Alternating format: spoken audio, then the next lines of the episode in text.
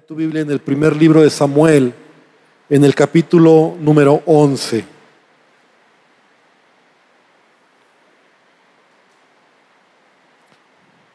Hoy vamos a ver una historia o parte de la historia de este rey muy interesante. Vas a ver que este capítulo tiene mucha riqueza porque antes de entrar al capítulo 11, solamente quiero hacer un pequeño resumen de lo que estamos aprendiendo de la vida de Saúl, porque la vida del rey Saúl nos da una gran enseñanza, un hombre que en sus pequeñas decisiones va a cosechar tremendas consecuencias. Y así le puse porque podemos ver que las pequeñas decisiones, las pequeñas cosas que, que Saúl decidió mal, ¿verdad? Porque gran parte de sus decisiones fueron basadas en sus emociones, fueron basadas en sus circunstancias y nunca fueron basadas en el temor a Dios. Es decir, Saúl eh, respondía de acuerdo a lo que le venía, pero nunca respondió en base a principios en base a, lo que él debía de hacer, ¿verdad? Entonces, esas pequeñas decisiones que él fue tomando de carácter, ¿verdad? Que tiene que ver con, con carácter, esas pequeñas eh, cosas que él hizo, fueron llevándole a poco a poco a fracasar, ¿verdad? Y, y sabes, esto, esto se aplica para cada uno de nosotros, porque nadie de nosotros, ¿verdad? Conocemos lo que viene el día de mañana. Pero la manera en que respondemos a lo que viene cada día va a ser la clave para que tú puedas dar un paso correcto. Hace ocho días hablábamos de que cada decisión en mi vida me va a subir un peldaño arriba o me va a hacer bajar o descender un peldaño. Entonces, todo lo que en nuestra vida sucede, todo lo que pasa en nuestra vida, no es casualidad. La realidad es que todo, ¿verdad? La escritura lo enseña, que todo lo que Dios hace en nuestra vida tiene un propósito. Y entonces vimos cómo Saúl, ¿verdad? Aún eh, en la vida de Saúl, encontramos cómo eh, en el caso de, Saúl, eh, incluso su aspecto físico, ¿verdad? Ser un hombre alto, un hombre guapo, un hombre que impresionaba de primera vista, era parte del propósito de Dios para Saúl. El hecho de que se le hayan perdido, por ejemplo, las asnas a su padre y que su padre le haya pedido a Saúl que fuera a buscarlas, no fue casualidad, era parte de un propósito. Él no sabía ni qué onda. Él iba a buscar las asnas de su padre. Él se llevó a un siervo, teniendo muchos, se llevó al que le dio el consejo, ¿verdad? ¿Te acuerdas que le dijo, ¿por qué no vamos con Samuel? Aquí hay un profeta que nos puede decir dónde están las asnas de tu padre. Entonces, ¿por qué no se llevó al que no conocía Samuel? ¿Por qué no se llevó al que le pudo haber dicho, no, Samuel, la verdad es que estamos perdiendo el tiempo, vámonos a casa? ¿Por qué se llevó al que le aconsejó lo que obedeció e hizo? Entonces, tú puedes ver que todo lo que lo que sucedió en la vida de Saúl, hasta donde vamos, ¿verdad? Finalmente él llega con Samuel y, él no conoce a Samuel. Es interesante también ese punto que lo vamos a estar recalcando. Él, no conoce quién es Samuel, él no conoce el contexto espiritual de Israel en ese momento, en ese tiempo. Por lo tanto, él, él llega con Samuel, ¿verdad? Y hasta el mismo Samuel le dice, eh, ¿no sabes dónde está Samuel? Y dice, yo soy Samuel, porque ni lo conoce, ni sabe eh, nunca lo ha visto, nunca, no sabe quién es. Entonces, todo lo que le pasa a Saúl hasta donde estamos viendo es parte de un propósito. Samuel entonces lo llama, Samuel lo, lo, recibe en casa, Samuel lo trata muy bien. Samuel le da ciertas señales muy particulares para mostrarle que Dios estaba detrás del asunto, ¿verdad? Donde le dice, a ver, vas a regresar a casa, quiero que sepas que las asnas de tu padre ya fueron encontradas, pero en el camino te vas a encontrar dos hombres y, la, exactitud de la palabra de Samuel. Por otro lado, ¿verdad? Samuel era un profeta que era muy sensible a la voz de Dios. Él desde niño, ¿verdad? Aprendió a oír la voz de Dios y era muy sensible. Entonces, detalles que Samuel le da a Saúl. Y vas a caminar y vas a bajar y vas a encontrar dos hombres y ellos te van a decir que ya, te, que ya eh, eh, eh, encontraron a, las, a, las, a, los, burros, ¿verdad? De, tu padre. Y luego vas a encontrar tres hombres y, uno de ellos trae un carnero, un cordero, otro de ellos trae tres panes y, y el que trae tres panes te va a dar dos a ti. O sea, bien exacto Samuel todo lo que le está diciendo. Y cuando desciendas vas a encontrar unos profetas y vas a profetizar. Y todo lo que Samuel ve, ¿verdad? todo lo que Samuel le dice sucede. Saúl lo vive y le dice, y, encuéntrame en tal lugar, porque ahí te voy a ungir como rey. Entonces Saúl llega, finalmente, y bueno, perdón, Samuel llega y cuando lo proclama como rey, ¿verdad? Porque era una petición del pueblo, nos quedamos ahí que Saúl está escondido. Saúl se apanica, ¿verdad? Y no lo encuentran. Y entonces Samuel dice, y con ustedes el rey de, el que será su rey. ¿Y dónde está Saúl? Y nadie sabe dónde está Saúl. Y la Biblia dice, ¿verdad? Que incluso es Dios quien le habló a Samuel. Así como a las escondidas le dijo, Saúl está escondido detrás del, del equipaje, ¿verdad? Y entonces Samuel dijo, vayan por Saúl, que está escondido allá atrás del equipaje, porque nadie lo encontraba.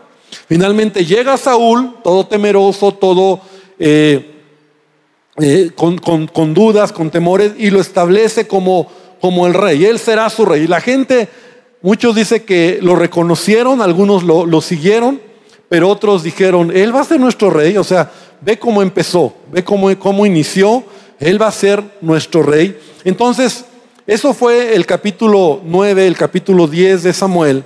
Y hoy vamos a hablar en el capítulo número 11. Ahora, aquí lo, que, lo que podemos ver, antes de entrar todavía, es un hombre, Saúl, como tú y como yo. ¿verdad? O sea, un hombre que tenía defectos, que tenía temores, que tenía, que tenía rollos internos. Pero el problema de Saúl es que quiso dar apariencia. Él quiso aparentar algo que no era. Y esto pasa en la vida cristiana. Porque cuando nosotros aparentamos algo que no somos, al final se va a notar. ¿Me explico? O sea, tú no puedes dice la palabra, Dios no puede ser burlado, ¿no? O sea, todo lo que el hombre siembre, eso va a cosechar. Entonces, no hay nada peor que un cristiano que solo tiene una fachada y que esa apariencia hace creer a muchos algo que no es. Y cuando tu carácter no es forjado, tarde o temprano vas va a relucir quién eres realmente. Entonces, tenemos que ser honestos con Dios. Y Saúl pudo haber dicho, tengo todos estos rollos, estas broncas, Dios. Y vamos a ver hoy este capítulo 11. Es muy interesante. Ah, es más, te quiero decir algo, ya vamos a entrar al capítulo. Porque estuve estudiando. Y para mí, este capítulo que vamos a estudiar hoy nos muestra el momento más glorioso en la vida de Saúl. ¿Te acuerdas? Para que lo entiendas de esta manera. ¿Cuál ha sido, por ejemplo, cuál sería el momento más glorioso de David en la Biblia, en la historia de David? Uno de los momentos más wow. ¿Cuál sería? Cuando Goliat, ¿no? Por ejemplo, fue un momento así que wow, ¿no? O sea, David cuando mató al gigante. Moisés, por ejemplo, de los momentos más guau, él tuvo, pero así de los más guau, cuando él saca al pueblo de Israel, cuando se abre el mar, ¿no? O sea, momentos así que tú tienes en la Biblia marcados de hombres que, hicieron cosas guau. Eh, Elías, por ejemplo, ¿no? Que es cuando hace descender fuego del cielo, ¿no? O sea, guau.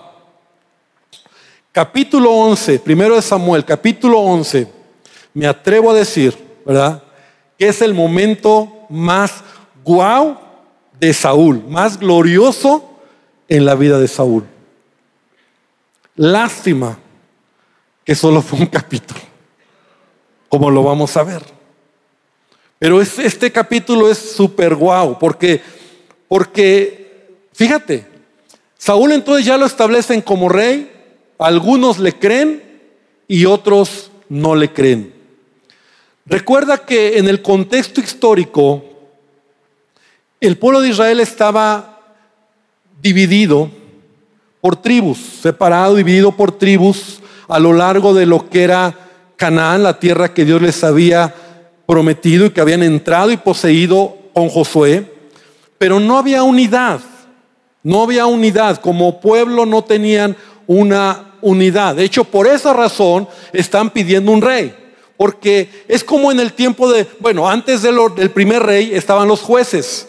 Y te acuerdas que en los jueces se levantaba de repente por ahí un juez allá que traía libertad a, cierta tribu de los enemigos. Luego por allá se levantaba otro juez que ayudaba a los de Manasés y otro juez que ayudaba a los de Benjamín.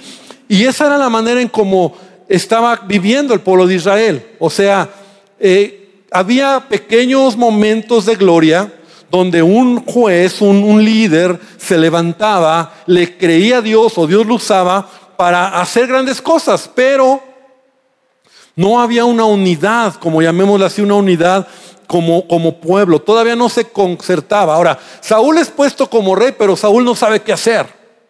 O sea, le dan el reino, pero no le dan lugar. O sea, no tiene un palacio, no tiene un lugar físico. O sea, es rey, pero rey de qué? Rey de Israel, pero ¿qué tiene? Tiene unos cuantos que lo siguieron y él no sabe qué hacer. ¿Me, explicó? Entonces, ese es el contexto en el que ahora Saúl es rey, pero pues así como que, bueno, pues eres rey y ahora qué sigue.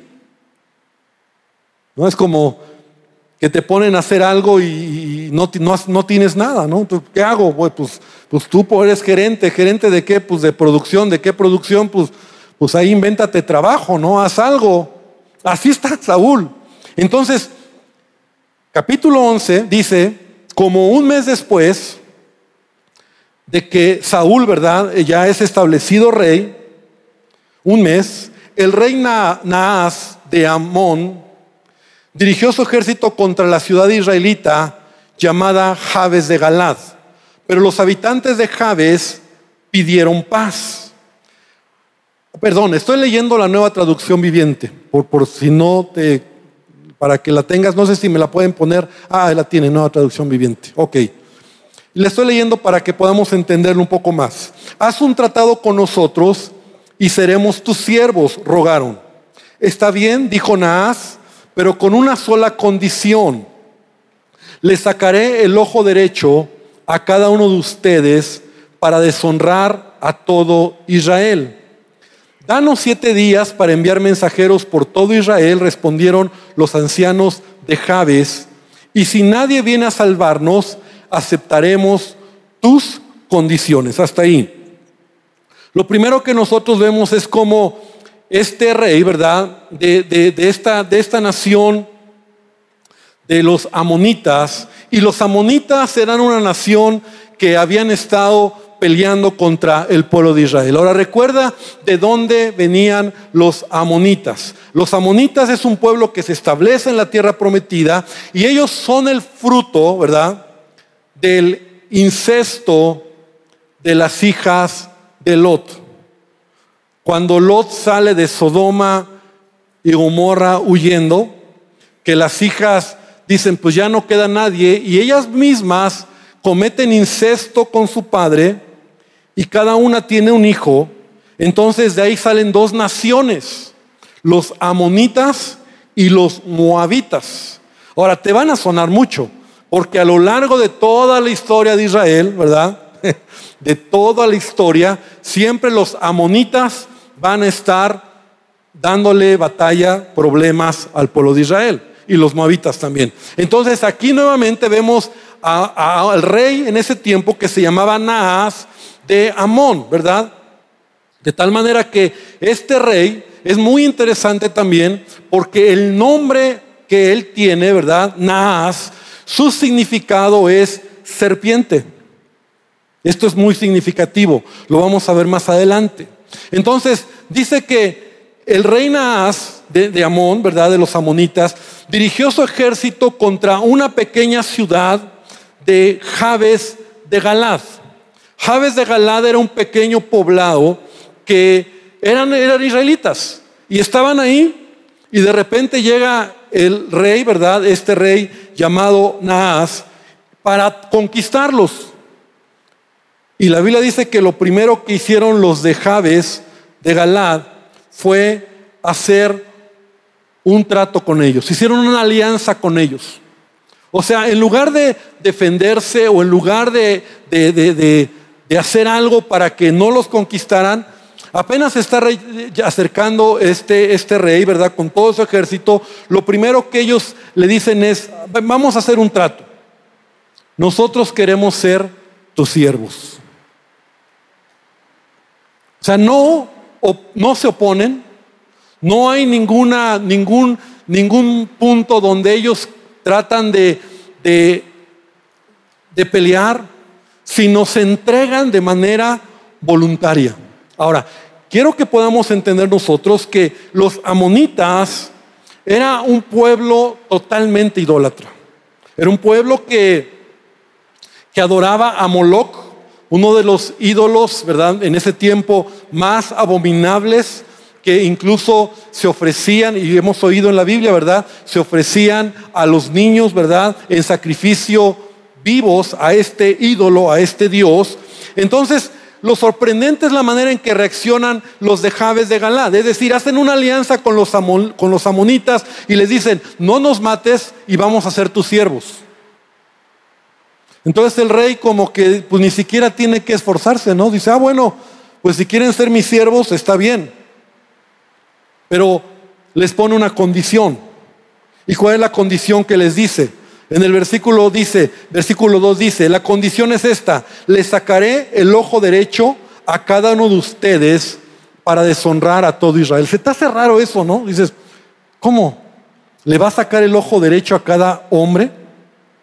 Ahora, esto es muy interesante, porque esto era una costumbre en esa época. Cuando el enemigo llegaba a conquistar una nación, a veces lo que hacía, y, los amonitas también eran muy sanguinarios, entonces lo que ellos hacían eran, ¿recuerdas en, el caso de Sansón? Cuando Sansón, por los filisteos, tiempo de los jueces, cuando lo toman finalmente, ¿qué le hicieron? Le sacaron los ojos. Ahora, esto es muy interesante, porque ¿por qué el ojo derecho? No, tú dirás, ¿por qué les, iba a sacar el ojo derecho? La razón es esta, porque sacarte, ah, vamos a hacer esta prueba. Ah, ah, imagínate que tú tienes, así hazlo, hazlo conmigo. Yo soy izquierdo, entonces yo quiero decirte que yo soy zurdo en todo. Entonces mi, mi manera donde yo puedo, si yo tomara un rifle o si yo tomara una, una, yo, cierro mi ojo derecho y apunto o abro el ojo izquierdo, porque con el ojo izquierdo tengo mejor puntería. Ahora, haz la prueba. ¿Con qué ojo tienes mejor puntería? Con el ojo de si eres si eres diestro, con el ojo derecho. El ojo derecho, ¿verdad? Entonces las batallas se peleaban de esta manera. Con la mano derecha, soy zurdo, pero con la mano derecha se tomaba la espada y con la mano izquierda se tomaba el escudo. Entonces, si tú perdías el ojo derecho, perdías la habilidad de pelear. Por lo tanto, lo que este rey está haciendo no es una tontería. Lo que él está diciéndoles es que ellos, ¿verdad? Al perder el ojo derecho, iban a perder la habilidad de pelear y ser diestros en la guerra y al tener solo un ojo, el, más débil, llamémoslo así, ¿verdad? Porque normalmente el más débil es el izquierdo, entonces se iban a convertir en siervos de este rey. Y esta analogía vamos a ver que es muy interesante, porque primero que nada, este pueblo, ¿verdad? Los de los eh, habitantes de Jabes, en lugar de pelear, lo que hicieron fue negociar con este rey. Y eso me habla de cómo muchas veces Satanás viene a nuestras vidas y no hay nada peor que tú te pongas a negociar con él. Porque lo que él va a querer hacer en tu vida, ¿verdad? Es que tú hagas concesiones. Pero al final lo que va a hacer es destruirte. Entonces, ¿qué es lo que el pueblo de Israel está, o en este caso los de Jabes, están perdiendo, verdad? Ellos están aceptando algo que va a ser un precio muy alto. Y me atrevo a decir, ¿verdad? Que incluso de ahí viene el dicho que dice, ¿verdad? Le costó un ojo de la cara. Este dicho suele decirse cuando el precio de algo es desproporcional, cuando algo te cuesta demasiado. Le costó un ojo de la cara. O sea, lo que ellos iban a perder era un ojo de la cara. Y eso les iba a costar ser siervos y perder la oportunidad de pelear. Ahora, esto es interesante, porque como te decía, cada tribu hacía lo que mejor podía. Y estos, este pequeño grupo de, de Javes, ¿verdad? Que estaban ahí en Galad, en la región de Galad, lo que están haciendo es un trato con este rey, Naas, de los amonitas, y que este rey significa serpiente, ¿verdad? Y que quiere destruir. Y entonces los, los, los de, los de Javes le dicen, danos siete días para enviar mensajeros por todo Israel y respondieron los, le respondieron los ancianos de Jabes, si nadie viene a salvarnos, aceptaremos tus condiciones. Y el rey de, los amonitas dice, está bien, o sea, te doy hasta un mes, porque él sabía que, que iba a pasar, no iba a pasar nada. Israel en ese momento estaba totalmente dividido. Cada quien hacía lo que le parecía, como mejor podía ayudarse. Entonces dice, te doy siete días, te doy lo que quieras. Y, en siete días yo regreso. Ellos le dicen, no, mira, te decimos, vamos a ser tus siervos, pero simplemente danos chance. Entonces dice el versículo 4, cuando los mensajeros llegaron a Gibea de, a Gibea a de Saúl y le contaron al pueblo acerca de su aprieto, todos se echaron a llorar. ¿Por qué? Porque esa era la actitud que el pueblo de Israel o los, los Israel tenía en ese momento, ¿verdad? Si le sucedió una tragedia a alguno de una tribu, pues qué otra cosa nos quedaba más que llorar, nos dolíamos, nos, pobrecitos, que les vaya bien. Pero dice en el versículo 5, Saúl había estado arando un campo con sus bueyes. Y cuando regresó a la ciudad preguntó, ¿qué les pasa? ¿Por qué están llorando? Así que le contaron del mensaje de Jabes. Y hay varias cosas importantes que aquí vamos a ver. Primero que nada, Saúl es rey, pero ¿qué está haciendo? Lo que era su trabajo. Él estaba arando, ¿verdad? Con los bueyes que tenía. No estaba ejerciendo como rey, porque no tenía manera de hacerlo.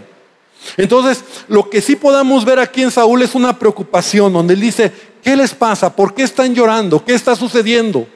Entonces, en ese momento, versículo 6 dice, entonces, escucha bien, el Espíritu de Dios vino con poder sobre Saúl y se enojó mucho. Ahora, esta palabra, ¿verdad? De Saúl que se enojó mucho, esta palabra es en donde él se, se encendió por la injusticia.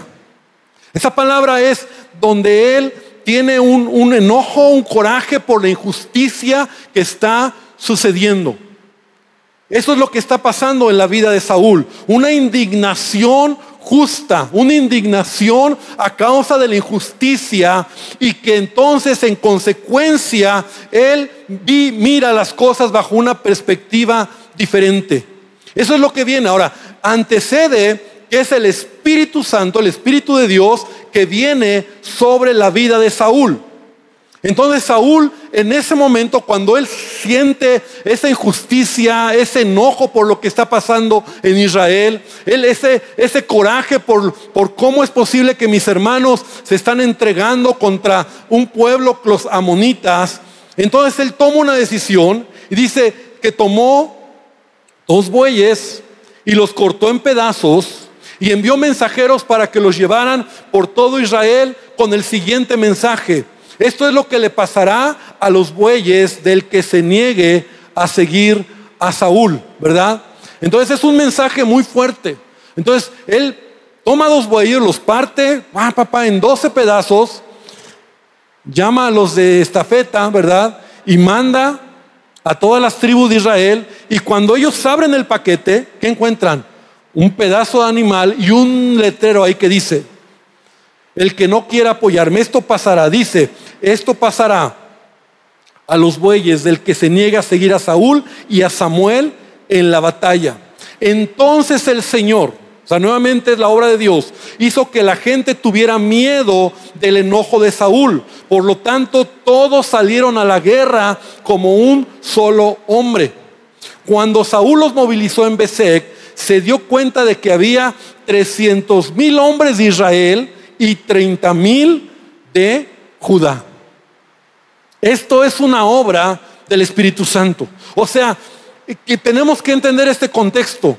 Cuando Dios quiere levantar a un hombre, cuando Dios quiere levantar a alguien, Él va a poner frente a Él un gigante. Pero también Él va a glorificarse en ese gigante para que esa persona, ese hombre, sea establecido por Dios. ¿Me explico? O sea, cuando Dios quiere levantar a David, por ejemplo, David era un pastorcito, nadie lo conocía. Era el más pequeño de los hermanos de la casa de su padre Isaí.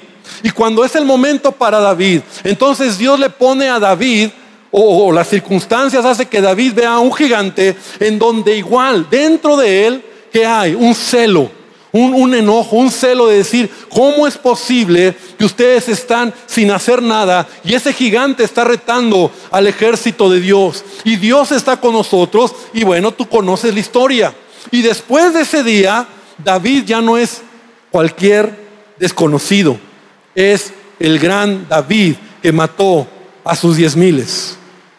Cuando Dios toma a cualquier hombre, puedes pensar en José, puedes pensar en Josué, puedes pensar en Moisés, puedes pensar en cualquier hombre, Dios va a actuar de tal manera que las circunstancias las va a presentar para que esa persona, ese hombre, ¿verdad?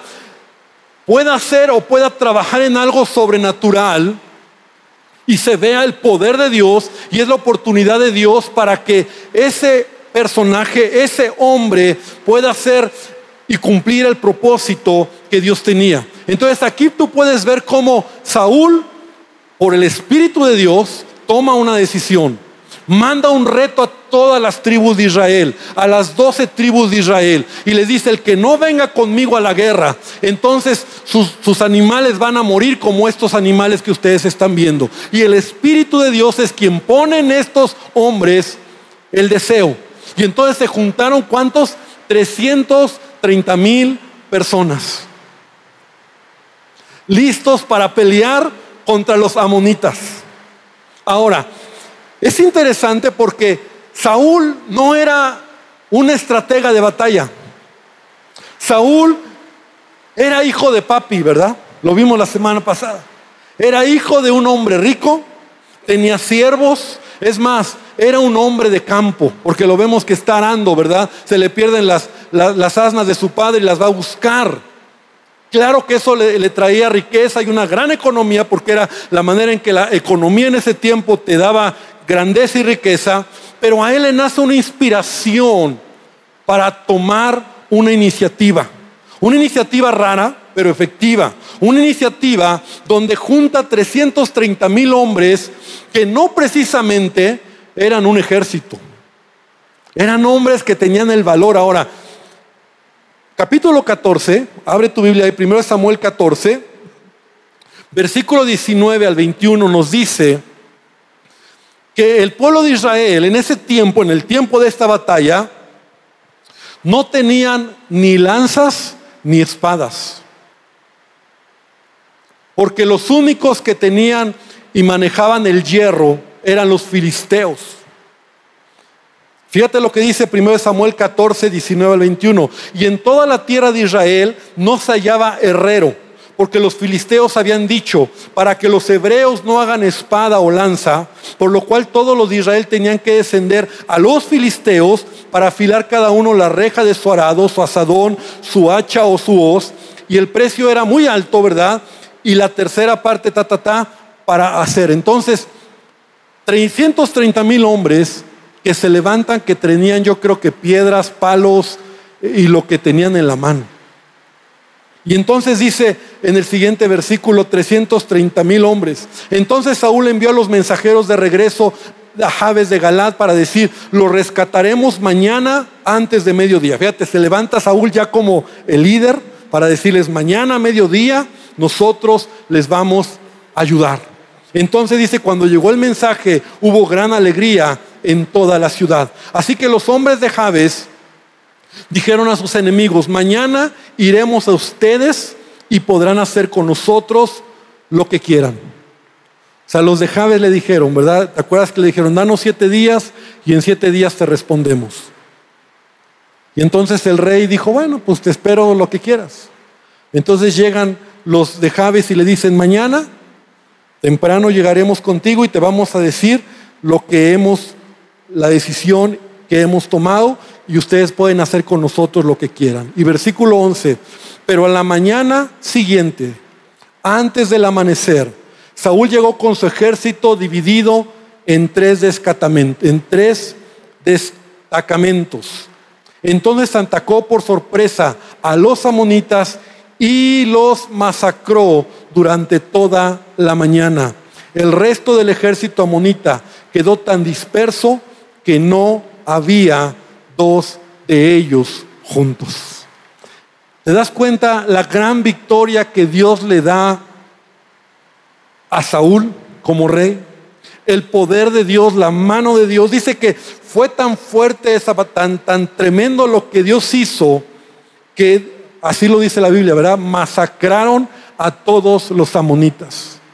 Y fue tan aplastante que no quedó una monita junto con otro, ¿verdad? O sea, se escaparon todos, salieron huyendo los pocos que salieron y entonces Dios le dio la victoria a Saúl.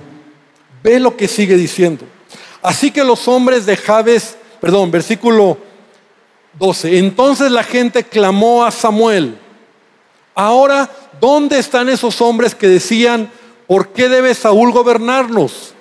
tráiganlos aquí y los mataremos. O sea, estaban encarrerados, ¿verdad? Dijeron, ahora sí, a ver, ¿quién decía que Saúl no era rey? ¿Quién decía que no querían a Saúl como rey? Tráiganlos y los vamos a matar. Porque la victoria que Dios le da a Saúl era precisamente para que se estableciera Saúl como rey en Israel. Y esto es algo que debemos entender en nuestra vida como hijos de Dios.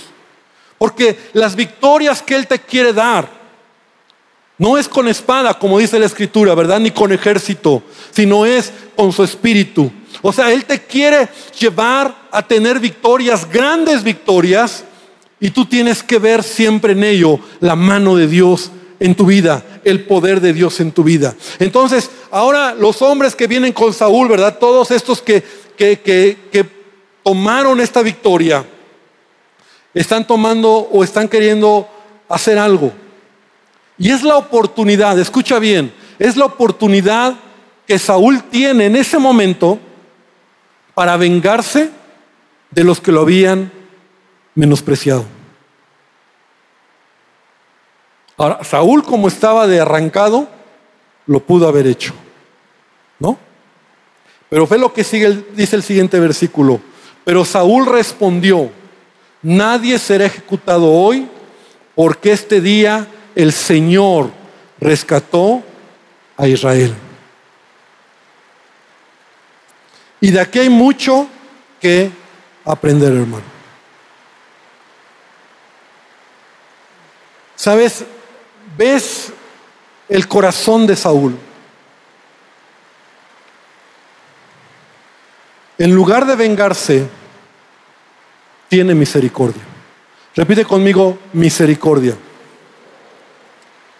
Y te voy a decir algo que tenemos que aprender como un principio de vida.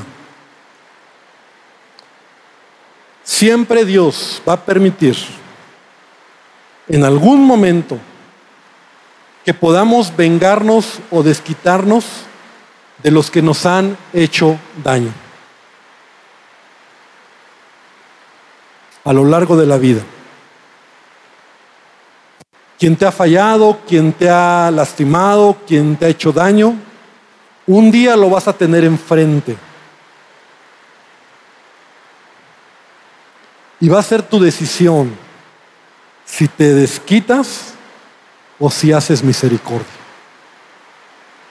Y la actitud que tomó Saúl fue la correcta. La Biblia dice, porque juicio sin misericordia se hará con el que haga juicio sin misericordia. Pero la misericordia, dice el apóstol, triunfa sobre el juicio. Muchas veces vas a encontrar que hombres como David tuvieron la oportunidad de desquitarse, de vengarse de sus enemigos. Y en lugar de hacerlo, perdonaron. Y en lugar de extender la lanza, la espada, perdonaron. Entonces estamos viendo aquí a Saúl con una grandeza, ¿verdad? Porque él no aprovecha la oportunidad para vengarse. Lo pudo haber hecho ahora. Él reconoce que fue Dios quien le dio la victoria. Y aquí en este punto tenemos que aprender también esto. Siempre, siempre habrá una batalla externa que vamos a ganar, pero al mismo tiempo también va a haber una batalla interna que también debemos ganar. Cuando tus batallas externas las ganas, pero las batallas internas las pierdes, ya perdiste. O sea, en otras palabras, cuando tienes una victoria y tu corazón se llena de orgullo y te sientes suficiente y crees que tú eres Juan Camaney y que tú lo hiciste por ti, estás perdiendo una batalla interna. La batalla externa a lo mejor la ganaste. Lograste ese objetivo, derribaste ese gigante, llegaste a ese punto donde tú querías, pero siempre detrás de una batalla, o, de, sí, detrás de una batalla externa, va a haber una batalla interna. ¿Cómo respondes? ¿Reconoces que Dios está contigo o te llenas de orgullo, de soberbia y dices, esto lo hice porque yo soy muy buenazo? Y ahí estás perdiendo la batalla interna. Y de nada sirve haber ganado una batalla externa. Imagínate que Saúl en ese momento de gloria, imagínate que Saúl en ese momento de, de mayor, eh, más alto, ¿verdad? Ha matado a miles de amonitas. Le han respondido 330 mil hombres de Israel. Los ha vencido sin espadas y sino puro palo y Dios, Dios hizo un milagro ahí. Imagínate que Saúl dice, y tráiganse a los que se burlaron de mí. Y tráiganse a los que me menospreciaron y los voy a matar. Esa batalla que ganó no hubiera sido con tanta gloria como lo estamos viendo. Porque lo que reconoce Saúl es, aquí nadie va a morir, porque el que peleó esta batalla, el que ganó esta batalla, se llama nuestro Señor. Amén. Dice, nadie será ejecutado, porque este día el Señor rescató a Israel. Y entonces quisiéramos nosotros detener ahí la historia de Saúl. Quisiéramos nosotros hacer un alto como una fotografía y decir, Saúl, hasta ahí vas muy bien. Porque eso le llevó a tener la oportunidad. Fíjate lo que sigue diciendo. Y entonces Samuel dijo a la gente, vengan, vamos todos a Gilgal para renovar el reino. Ahora sí, todo Israel está con Saúl. Ahora sí todos dicen, Saúl es nuestro rey. Lo queremos como rey. Claro, porque nos ayudó a vencer a los amonitas. Y claro que nos va a ayudar a vencer a los filisteos y a los moabitas y a todos los que son nuestros enemigos, porque tenemos un hombre que se levantó, que tuvo estrategia, que hizo las cosas como nosotros anhelábamos. Es el momento más glorioso en la vida de Saúl. Entonces dice que fueron a Gilgal y Samuel hizo una ceremonia solemne y proclamaron a Saúl como rey y ofrecieron ofrenda de paz. Saúl y todos los israelitas se llenaron de alegría. Por esa razón, yo puedo ver cómo este es un momento tan especial, tan importante. Aún Samuel mismo, ¿verdad? Reconoce que es la mano de Dios. Lo que parecía ese Saúl temeroso, ese Saúl que se escondió, ese Saúl que tuvo, no sabía qué hacer, ahora ves a un Saúl poderoso, un Saúl con estrategia, un Saúl que toma decisiones correctas. Pero tristemente, y eso, eso es algo difícil de entender, solamente está en este capítulo. Porque entonces Saúl pudo haber continuado teniendo estas mismas actitudes. Por eso la Biblia nos dice que el que piensa estar firme, mire que no caiga. Porque las victorias que Dios te da, escucha bien iglesia, no son garantía de que todo va a estar bien siempre. Las victorias que Dios te da no son garantía de que ya la hiciste. Porque vienen nuevos retos, porque vienen nuevas decisiones, porque vienen nuevos, nuevas cosas que tienes que ver en la vida y nuevos niveles donde tienes que posicionarte. Y necesitas de parte de Dios tener sabiduría, pero sobre todo humildad para reconocer que todo viene de Él. En este momento, capítulo 11 de, de Samuel, vemos a un Saúl que ganó su primera batalla, pero desafortunadamente perdió la guerra. Ganó su primera batalla, pero perdió la guerra. Y no solo perdió la guerra, perdió su vida. Ganó una batalla, pero perdió la guerra y perdió su vida. Quisiéramos detener capítulo 11.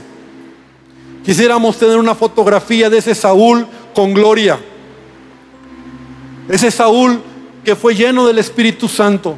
Ese Saúl que tuvo un enojo santo, un, coraje por la justicia. Un Saúl que tomó una, una acción correcta. Un Saúl que pudo manejar a 330 mil hombres y los dividió en tres grupos y entró a la madrugada contra los de Amón, los amonitas, para destruirlos. Un Saúl que aprendió, que dijo, no, aquí no va a haber sangre de mis hermanos. Los perdonó. Un Saúl que Samuel mismo lo lleva a Gilgal, ¿verdad? Y Gilgal era un lugar muy representativo. Porque Gilgal era el lugar donde Josué cuando cruzó, eh, cuando cruzó el río Jordán para poseer la tierra prometida, fue el primer lugar o la primera región donde ellos se establecieron ahí. En Gilgal, Josué levantó un altar de doce piedras, ahí donde tomó piedras del río Jordán, y esas piedras conmemoraban o recordaban el paso del pueblo de Israel por el río Jordán para poseer la tierra prometida. En Gilgal es el lugar donde Josué también entrando ahí circuncidó a todos los varones que no estaban circuncidados porque habían estado en el desierto. En Gilgal es el lugar donde dice que Josué celebró la Pascua con todo el pueblo de Israel.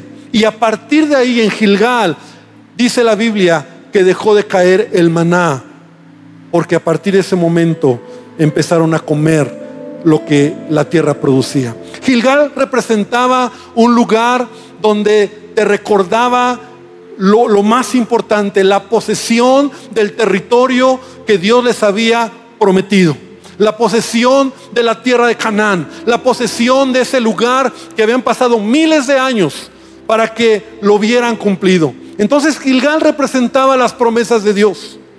Y por eso Samuel, cuando ve todo este escenario tan padre, Dice que entonces dijo, vamos a Gilgal a renovar el reino. Vamos a Gilgal y hacemos una ceremonia para proclamar a Saúl como rey. Y es ahí donde podríamos decir, capítulo 11, termina Saúl como lo que Dios quería. El rey que podía, que por el Espíritu de Dios tenía la capacidad para gobernar Israel. Lo podía haber hecho. Y lo podía haber hecho muy bien. Por eso para mí, mientras yo estudiaba, me quedo con esto en mi vida personal y te lo comparto. El momento de mayor gloria en la vida de Saúl es aquí. Así como para David, Goliat, para Moisés lo sacó de Egipto, para Elías descendió fuego del cielo, para Saúl la batalla contra los amonitas. Es el momento de mayor gloria. La mejor decisión que él pudo haber tomado, perdonar la vida de sus hermanos, que no lo aceptaron al principio, pero las cosas no terminaron así. Entonces vamos a seguir aprendiendo algunos principios, algunas cosas importantes en la vida de Saúl. Quiero que esta noche entonces terminemos reflexionando sobre esta historia. Me queda un minuto treinta y quiero terminar con esto. Esta historia representa o simboliza lo que es nuestra propia batalla. Porque la Biblia dice que nuestra lucha no es contra sangre y carne. Y hay un ser espiritual que es real, que se llama Satanás, que quiere destruir nuestras vidas. La Biblia lo menciona incluso como la serpiente antigua. ¿Y te acuerdas cuál era el significado de este rey? Y él quiere tratar de hacer un pacto contigo. Él quiere que tú bajes la guardia. Él quiere que tú digas, está bien, no pasa nada. Y Él quiere negociar contigo cosas que no deberían de ser negociables. Y cuando nosotros aceptamos eso, entonces podemos perder la vista espiritual. Podemos perder el propósito que Dios tiene en nuestras vidas. Lo primero que Satanás va a hacer en un cristiano es hacerle perder la visión espiritual. ¿Quieres ver a un cristiano derrotado? Es un cristiano que ha perdido propósito.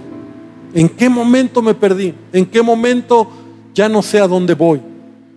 Te sacó el ojo derecho. Pero sabes, Saúl simboliza en este pasaje a Jesús. A Jesús que se levanta para pelear por ti. A Jesús que se levanta para, para ayudarte en tus debilidades y para que sepas que no estás solo. Y que se levanta, como dice la escritura, ¿verdad? O como David decía, aunque un ejército acampe contra mí, yo estaré confiado, porque Él está conmigo. Entonces Saúl representa a Jesús, a Jesucristo, que se levanta para protegerte, para ayudarte, para vencer, porque ya lo hizo en la cruz del Calvario, ya venció a tus enemigos y quiere darte la victoria. Entonces es nuestra decisión en este, en este contexto ahora de entender esta simbología, ¿verdad? ¿En dónde me quiero quedar? Yo represento a lo mejor ese, ese pueblo, ¿verdad? Que a lo mejor se siente vulnerable y a lo mejor esta noche tú te sientes así. A lo mejor tú te sientes vulnerable, tú te sientes solo, tú te sientes que no tienes fuerza y que no puedes. Pero yo te digo, hay alguien que ya ha ganado la batalla. Hay alguien que ya ha peleado y te quiere dar la victoria. Hay alguien que está preparando todo para que tú sepas y recuerdes hoy que no estás solo. Que Él ha dicho, yo estaré contigo todos los días. Yo te voy a ayudar. Yo te voy a fortalecer y se va a levantar para darte esa victoria. Entonces esta historia también nos habla de lo que puede ser nuestra vida.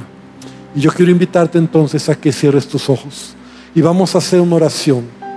Y vamos a, decirle a nuestro Dios hoy que Él nos ayude. Que no cabemos como Sansón, que no solo perdió un ojo, perdió los dos ojos.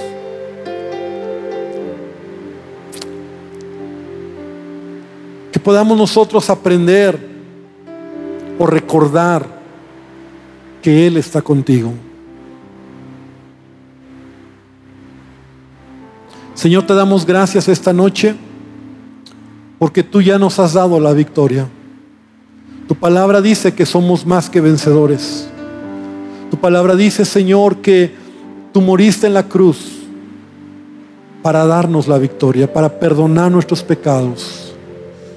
Sí, Señor, somos vulnerables. Sí, Señor, a veces podemos sentirnos que viene el enemigo con miles, con cientos. Pero Padre, hoy me levanto sabiendo que tú estás para protegerme. Tú estás para cuidarme.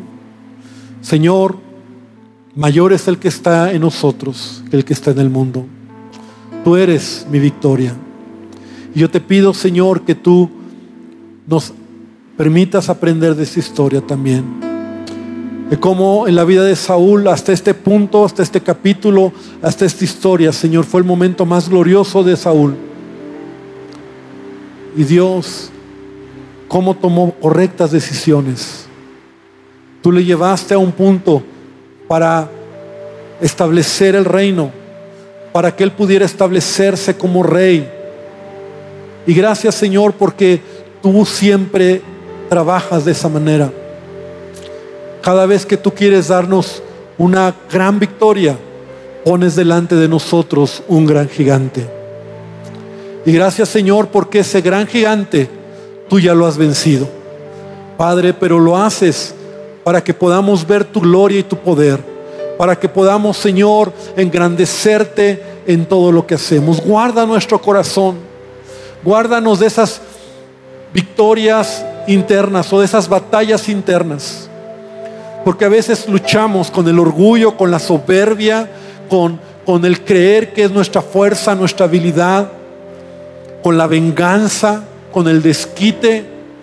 Señor, que recordemos que siempre que hay una victoria, también hay una oportunidad para vengarnos, pero también hay una oportunidad para tener misericordia. Y que siempre optemos por la misericordia, por el perdón, por el amor, por hacer lo que tú hiciste con nosotros, Señor. Gracias te damos, Padre. Gracias por este tiempo. Bendice a tu iglesia y Padre, bendice esta palabra en el nombre de Jesús. Amén y amén, Señor. Gloria a Dios. Amén.